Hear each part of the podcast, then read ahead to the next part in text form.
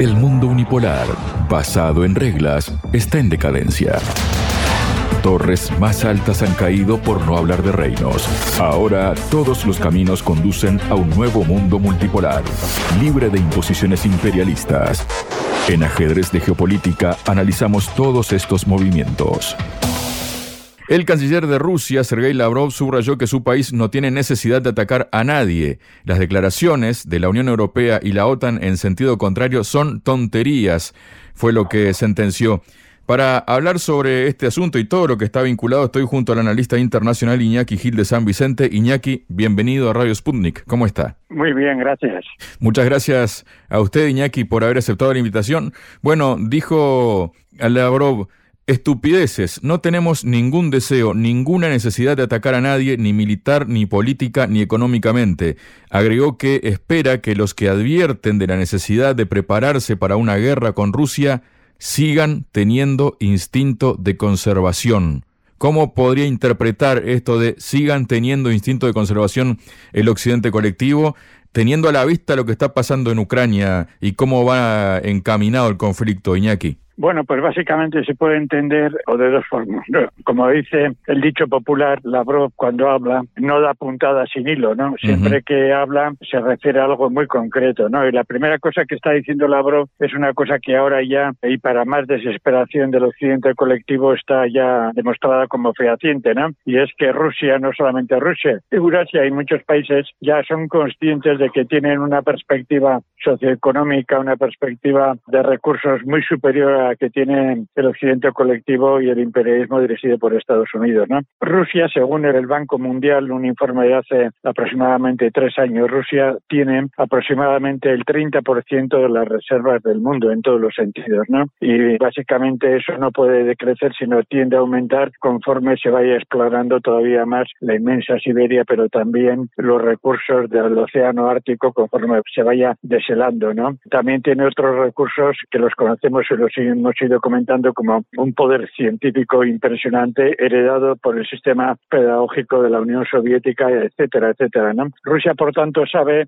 que no tiene necesidad de ir a una guerra ofensiva porque también tiene recursos militares defensivos incuestionables, ¿no? Mientras que, por el contrario, el imperialismo, el occidente colectivo, sabe que se le está acabando el tiempo. Basta mirar cómo está el panorama ahora mismo dentro de Europa, ¿no? Con las huelgas de los trabajadores agrícolas en el Estado francés, en Alemania, con tensiones sociales en muchos sitios, con divisiones internas muy fuertes dentro de la Unión Europea, con un problema de atraso tecnomilitar impresionante y de producción de armas impresionantes. No han podido pagar todo lo que habían prometido, no han podido enviar a Ucrania todo lo que habían prometido. De hecho, como mínimo, hay casi 8.000 millones de euros que están sin entregar a Ucrania porque Europa Occidental no tiene recursos para enviar eso y si los tuviera los tendría que dedicar a su propia industria por ejemplo, Alemania ha dicho a los agricultores alemanes que no les va a dar una ayuda prometida de 15.000 millones de euros, entre otras cosas porque tiene que pagar 50.000 millones de euros para el Fondo Militar Europeo y para Ucrania, etcétera, etcétera. Podríamos seguir poniendo ejemplos de esos, ¿no? Entonces, Rusia eso lo sabe perfectamente, ¿no? Rusia tiene, como he dicho ya, unas bases, unos recursos y tiene una tecnología científica que nos está asombrando día a día, eh, tiene una planificación económico-científica muy fuerte, heredada, como digo, de la Unión Soviética. El mismo Putin reconoció el año pasado que había que avanzar por esa línea, etcétera, etcétera. ¿no? Bien. Entonces, Rusia, esta es la primera cuestión, no necesita una guerra. Para Rusia una guerra sería no un desastre, sino sería tener que dedicar recursos que tiene a esa guerra y también tiene un problema Rusia, que es el problema de la población, ¿no? Son relativamente pocos millones de habitantes para ese inmenso territorio, ¿no? Una de esas cosas, mira, si no hubiera habido la Segunda Guerra Mundial, si el nazismo no hubiera hubiera lanzado todo su potencial internacional contra la URSS, Rusia en estos momentos se calcula que tendría alrededor de 100 millones de personas más, ¿no? Murieron treinta y tantos millones y esos treinta y tantos millones eh, se hubieran podido pues triplicar en estos momentos, ¿no? Entonces Rusia tiene esa concepción, sabe que una guerra no le conviene su ascenso y su pugna con Occidente es una pugna a largo plazo, eso por una parte, ¿no? Pero a Occidente, a Europa le pasa todo lo contrario, ¿no? Europa necesita esa guerra, lo está diciendo, hay informes de la OTAN. La OTAN ha dicho que va a aumentar un 13% su gasto militar. La prensa militar, la prensa alemana ya está hablando que entre de aquí a, a 20, 30 años podría haber una guerra imperialista contra Rusia. Si no es antes, Estados Unidos está hablando de una guerra contra China antes de ese plazo, etcétera, ¿no? Por tanto, esta es la primera consideración, ¿no? La segunda consideración es que, siendo conscientes de eso, Rusia sabe, y China, y, e Irán, etcétera, porque nunca hay que olvidar al ente sionista Israel, que es una pieza central dentro, aunque oficialmente no es de la OTAN, está dentro de la OTAN en la práctica, ¿no? Saben que tienen poder defensivo suficiente para arruinar y para incluso para exterminar Europa y exterminar Estados Unidos, ¿no? Es un poder defensivo y entonces en ese sentido es la segunda parte de la intervención de Lavrov, ¿no? Que entrarían en una situación que se volvería contra ellos, ¿no? Porque Rusia, aparte de tener una impresionante artillería, y aquí continúa con toda la lógica militar que ya la expuso Napoleón, la expuso el, ejército rojo, pero antes de Napoleón la expusieron, por ejemplo, los militares holandeses que se enfrentaron al imperio español antes de la independencia de Holanda, la superioridad artillera de los ejércitos holandeses contra los tercios españoles, etcétera, etcétera, ¿no? El ejército ruso está preparado para una guerra para la cual la OTAN no está preparada. La OTAN requeriría, ahora ya lo están reconociendo, entre 20 y 30 años para ponerse a la altura del ejército ruso en estos momentos, ¿no? No se organiza de la noche a la mañana toda una industria de la producción de artillería, la producción de cañones, de cohetes, por poner, sin hablar, por ejemplo, del problema muy claro, muy claro de la superioridad rusa en guerra electrónica, ¿no? Por poner un caso, o en otros, o en misilística de altísima velocidad, ¿no? Etcétera, etcétera, ¿no? Y sobre todo otra cuestión, la producción militar rusa es heredera muy clara de la producción militar soviética, ¿no? Entonces eh, ahí se hace una producción a nivel estatal. Existe un consorcio estatal planificado, que es otro de los grandes logros del sistema soviético, mientras que la producción militar occidental es una producción de empresas independientes. Por ejemplo, eso está viendo con el caos y el fracaso del F-35 norteamericano, ¿no? Son empresas independientes, gigantescas empresas que buscan antes que nada su beneficio personal, ¿no? Mientras que las empresas armamentísticas, eh, rusa, china, iraní, etcétera, son empresas que buscan el beneficio de la nación, ¿no? Y no buscan tanto el beneficio individual como la supervivencia de la nación, ¿no? Ese es un esquema desarrollado ya incluso antes de la Unión Soviética por toda la literatura militar marxista, ¿no? Entonces esa superioridad de planificación, de producción, produce armas cualitativamente superiores en la relación cualidad-precio, ¿no? Etcétera, etcétera. Eso se ve en los aviones, se ve en los barcos, se ve en la artillería, etcétera, etcétera, ¿no? En ese caso ahora mismo, durante estos dos años hemos visto en Ucrania un ejército inferior cuantitativamente como el ruso, pero superior cualitativamente derrotar a un, ejército muy superior cuantitativamente como el de la OTAN con toda la planificación y toda la tecnología de la OTAN, etcétera, porque al ejército ucraniano lo manda la OTAN. Eso ya se sabe, eso ya está archidemostrado. Tiene toda la tecnología de la OTAN, tiene toda la información, la inteligencia de la OTAN, etcétera, ¿no? Bien, pues un ejército cuantitativamente inferior pero cualitativamente superior está derrotando tranquilamente al ejército de la OTAN en Ucrania, ¿no? Bueno, pues esas dos son las dos razones que has grimido con total tranquilidad, como él habla, Lavrov, ¿no? Y seguro que el ejército imperialista, eh, las grandes economías imperialistas, la burguesía imperialista, la estará analizando al milímetro. Claro, también eh, Lavrov, ¿no? Aparte de todas esas cosas que usted ha mencionado, ¿no? Que dijo el canciller ruso, Manifestó también, he oído que incluso el presidente estadounidense Joe Biden dijo algo parecido advirtiendo que si Ucrania pierde, Rusia irá inmediatamente a por el Báltico, Finlandia y otros países de la OTAN. Pues bien, líderes de menor calibre hicieron declaraciones similares y no solo en Estados Unidos, y agregó que sigo inclinándome a creer en la sensatez de los dirigentes estadounidenses y lo veo como un intento de resolver el problema inmediato de asignar dinero a Ucrania. Tal vez la palabra clave aquí, Iñaki, sea justamente sensatez, ¿no? Sí, sensatez, pero sensatez claramente, ¿no? Eso es lo que está haciendo siempre Lavrov y Rusia y China, por poner un caso, bueno, muchos países, ¿no? Tenemos que ver la sensatez, por ejemplo, de Venezuela o de Cuba, por poner un caso, ¿no? Bueno, podríamos explicar mucho de eso sobre la superioridad de la estructura política no imperialista, ¿no? En estos momentos, ¿vale? Pero aparte de eso, esa sensatez también tiene otra cosa que también lo sabe la OTAN, ¿no? Rusia no necesita mucho tiempo para, no va a entrar después, si ya Ucrania acepta la derrota, la OTAN acepta la derrota, etcétera,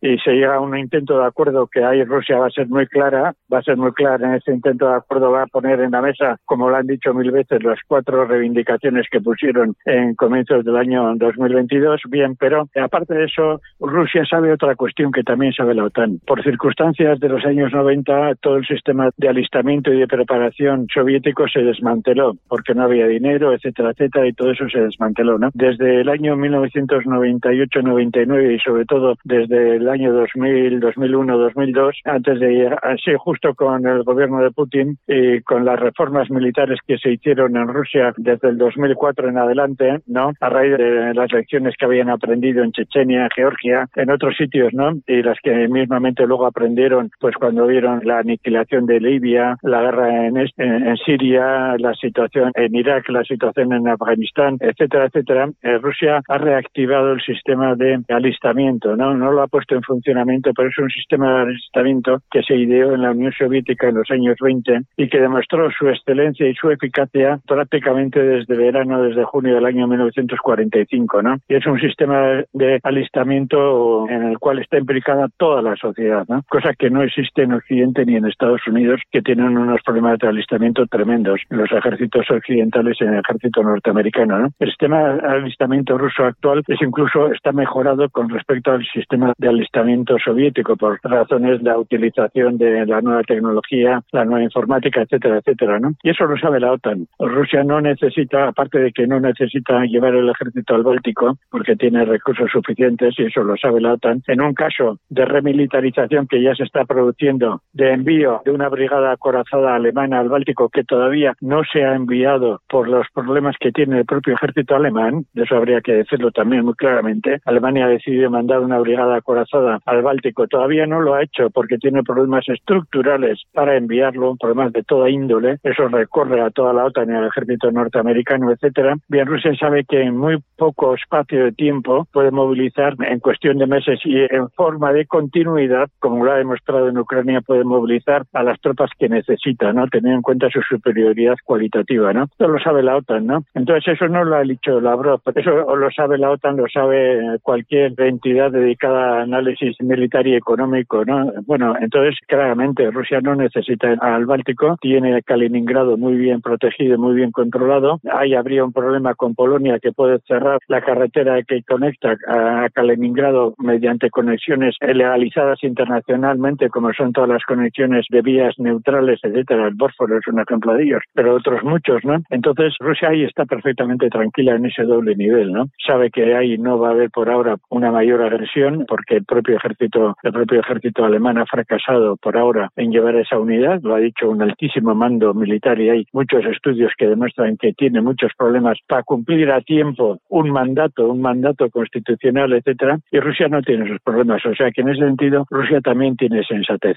Iñaki, también tenemos el hecho de la participación de mercenarios franceses, ¿no? En el conflicto en Ucrania ha hecho unas declaraciones al respecto. Dmitry Peskov, el portavoz del Kremlin, dijo, insistimos en que tenemos información fiable que dice que hay ciudadanos franceses en Ucrania, mercenarios franceses, y también llamamos la atención sobre las declaraciones de los representantes franceses de que no pueden hacer nada contra quienes quieren participar en esta masacre en Ucrania. Lo lamentamos, dijo Peskov tras comentar las acusaciones de Francia contra Rusia de desinformación sobre la participación de mercenarios franceses en los combates de Ucrania. Desinformación y bueno, en realidad ha quedado comprobado que es así, ¿no? El asunto es que también, según tengo entendido, la ley francesa prohíbe a sus ciudadanos participar como mercenarios en conflictos, pero depende en qué conflicto participen, los juzga o no. Exactamente, pero hay, aquí hay una diferencia de fondo. Vamos a ver. En Ucrania, lo mismo que ahora contra Palestina, están participando mercenarios franceses, mercenarios internacionales. En Ucrania hay mercenarios de medio mundo provenientes de todo el narcocapitalismo, de las mafias y de organizaciones de extrema derecha y también de empresas militares que son lo mismo generalmente, ¿no? Y que están en estrecha relación con la OTAN, con el Pentágono y con los ministerios del ejército de los países imperialistas, ¿no? Eso es sabido, pero esos mercenarios son mercenarios a sueldo. Lo que se está comentando en el caso francés y también en otros es que son soldados licenciados y que nada más recibir la licencia reciben el permiso para pasar a ser mercenarios en el famoso sentido de la Edad Media, los condottieri italianos, o en el caso de pueblos mercenarios, ¿no? Como era en el caso de, por ejemplo, de la Alta Edad Media del Imperio Romano, ¿no? Donde pueblos enteros luchaban como mercenarios a favor del Imperio Romano de otras potencias, ¿no? Bien, desde los condottieri italianos eso se comercializó todo esto, ¿no? Entonces, a partir de ahí, sobre todo ahora, son ya empresas militares, empresas militares muy relacionadas con las estructuras militares del colonialismo, el caso de Gran Bretaña en la India, etcétera, o de los holandeses en la India, etcétera, ¿no? Bien, lo que está ocurriendo ahora es que, como internacionalmente los estados no tienen más remedio que prohibir eso, en el caso de Ucrania, en el caso de contra Palestina y en otros casos de África y otros sitios, en el mismo caso de Colombia, ¿no? Los estados licencian inmediatamente a tropas seleccionadas activas y les dan, digamos, permiso para actuar como civiles, ¿no? Luego, cuando terminan esa operación, vuelven a integrarse en el ejército, ¿no?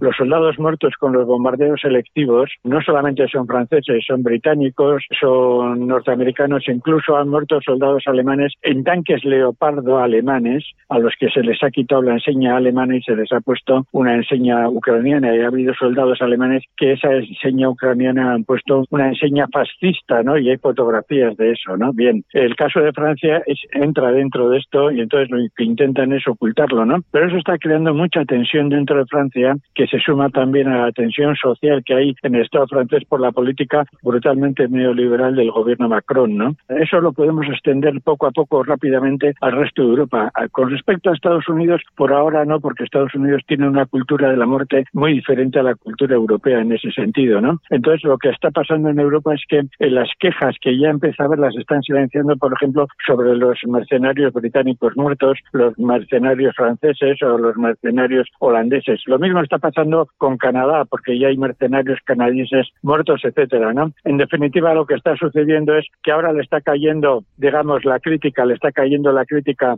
a Francia, pero en general es una crítica al cinismo de toda la burguesía occidental, de la doble moral de la burguesía occidental y cómo utilizan a su propio ejército, incluso para vete tú a saber qué unidades, qué coroneles, qué generales, qué altos mandos se lucran yendo de uniforme de día y de noche yendo como empresarios de empresas militares donde ellos mismos les dicen a los soldados, de día eres uniformado, de noche eres mercenario, ¿no? Muchas gracias, Iñaki. Gracias a vosotros. Hasta otra. Sputnik. Contamos lo que otros callan.